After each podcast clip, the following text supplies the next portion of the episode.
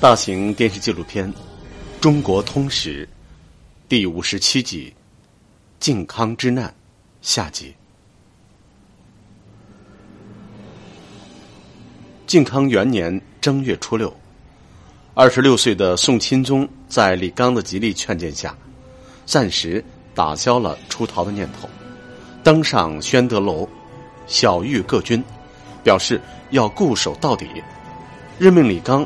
为亲征行营使，全面负责守城事宜，将士们感泣流泪，山呼万岁。李刚布置的稍有头绪，金兵就兵临城下了。金军虽然攻势凌厉，但进展并不顺利。此时，宋朝的西北边军和各地驻军正纷纷来援，金军长途奔袭。孤军深入，又遁于坚城之下，犯了兵家之大忌。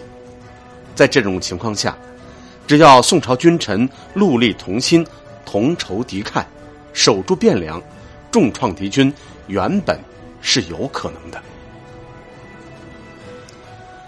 但是宋钦宗内心畏敌如虎，根本不相信宋朝军民能够挽救危亡，因此汴京保卫战。刚刚开始，宋钦宗就接连派使者向金兵乞和，对李纲唇焦舌烂的战争分析，只是敷衍搪塞而已。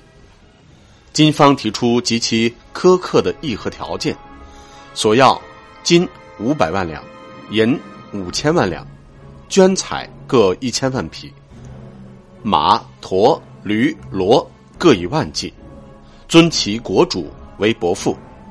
凡燕云之人在汉者，必须全部归还，割让太原、中山、河间三镇之地，以亲王、宰相做人质。金人的胃口实在太大了，索要金帛之数，即使劫宋朝天下之财，亦难凑足。三镇是宋朝立国的平藩，赵家的祖坟也在那儿。尽管条件如此苛刻。宋钦宗为求苟安无事，还是全部答应下来，下令搜刮汴梁诸色人等的金银，好不容易刮得近二十万两银四百万两，民间积蓄已空。同时，康王赵构和少宰张邦昌也作为人质被送到了金营。正当宋钦宗因为金帛不够而大伤脑筋之时，正月二十，众师道姚平仲率景元、凤凤路边防军开到了京城，其他秦王兵也陆续赶到，云集城外的宋军已达二十余万。众师道是德高望重的宿将，西北边防军又是宋军中最英勇善战的精锐之师，他们的到来使宋军气势大振。宋钦宗一时又倒向了主战方，不仅如此，他还积极支持姚平仲速战速决的主张，令姚平仲出兵偷袭金营。结果事机不密，金军早有防备，设伏击破宋军。姚平仲为罪不敢回城，只身亡命而去。众师道提出将计就计，当晚。再派骑兵结营，即使不胜，也每夜出兵骚扰，令敌人疲惫而遁。但宋钦宗吓破了胆，再也不敢言战。此时，主和的投降派李邦彦趁机造谣说，西北秦王之师已全部覆灭。宋钦宗惊上加惊，生怕金人前来问罪。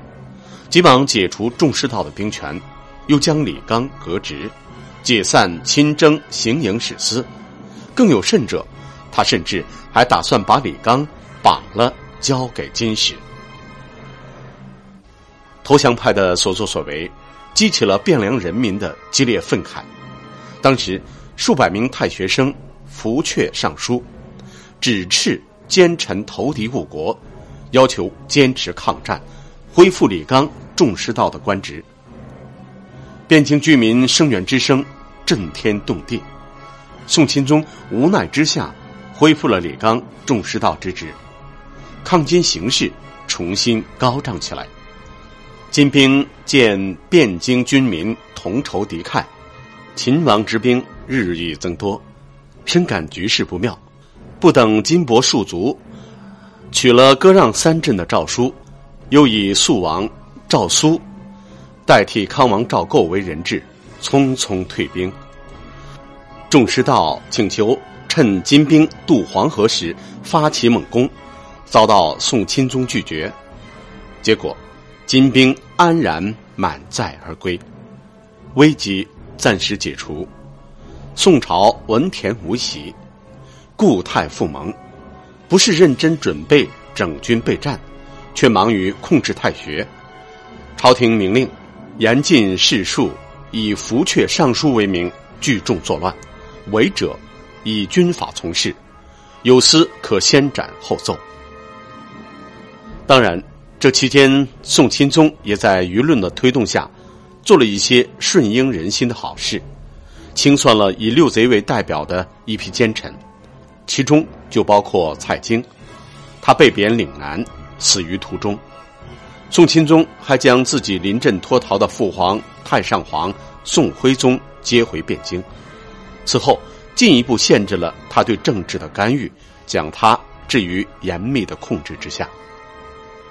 至于性格耿直、敢于任事的李纲，宋钦宗早已反感，甚至斥责李纲作威作福、专权骄横，将他逐出朝廷。后来，李纲又被扣上专主战役、丧失废材的罪名，几度被贬。金军一面答应讲和以麻痹宋朝君臣，一面照旧。攻城夺池，并利用战场上的胜利，逐步提高议和条件，又使宋朝步步屈服。同年八月，金兵再度南犯。九月初三，太原陷落；十月初五，真定陷落。闰十一月初二，东西两路金兵再度会师汴京城下。汴京第二次被围。形势比第一次更加险恶，城内守军已不足七万，各地秦王之师在主和派耿忠南、唐克不得妄动的命令下，都留守在原地，裹足不前。宋钦宗虽然接连派使者召诸路秦王兵速来救驾，但为时已晚，使者也大多被金兵截获。有个名叫郭京的骗子，自称能用六甲神兵击破金军，生擒金军统帅。宋钦宗听信了他的鬼话，派他带领所谓神兵出战，结果大败溃散，东京城就此被攻破。迫不得已，宋钦宗亲自到金营议和，答应称臣，割让河北、河东地区。靖康二年正月。金兵先后将宋徽宗、宋钦宗扣押在金营。二月六日，金国皇帝下诏废宋徽宗、宋钦宗为庶人，立张邦昌为伪楚皇帝。七日，宋徽宗等人被迫前往金营。金朝国相詹憨、沃离布分别押着宋徽宗、宋钦宗和后妃。宗室、臣僚共三千余人，以及掠夺的大批金银财宝、仪仗法物、图书典籍、百工技艺人等，北归金国，北宋就此灭亡。靖康之难那一年，徽宗、钦宗两位皇帝被掳北去了，中原生灵涂炭，四处是游荡的难民。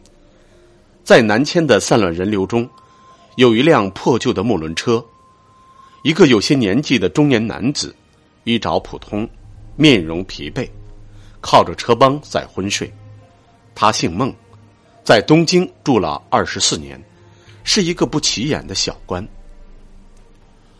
他知道，这次离开东京，恐怕再也见不到了。不是没有机会再回到这里，而是那昔日繁华的景象将不复存在。他来到南方安顿下来以后，凭着记忆，写了一本《东京梦华录》，以记录他在东京生活的那段日子。他在序中写道：“太平日久，人物繁复，垂条之铜，旦夕鼓舞，斑白之老，不时干戈，时节相次，各有观赏。”灯宵月夕，雪霁花实，乞巧登高，教池游苑，举目侧青楼画阁，绣户珠帘，雕车竞驻于天街，宝马争驰于玉露，金翠耀目，罗旗飘香。《东京梦华录》的文字繁琐而直白，就像是一篇说明文。事无巨细的把当年东京的市井生活一一罗列，他的语气是平静的，甚至是乏味的，但在这冷漠的表象之下，传达出来的却是深入骨髓的哀伤。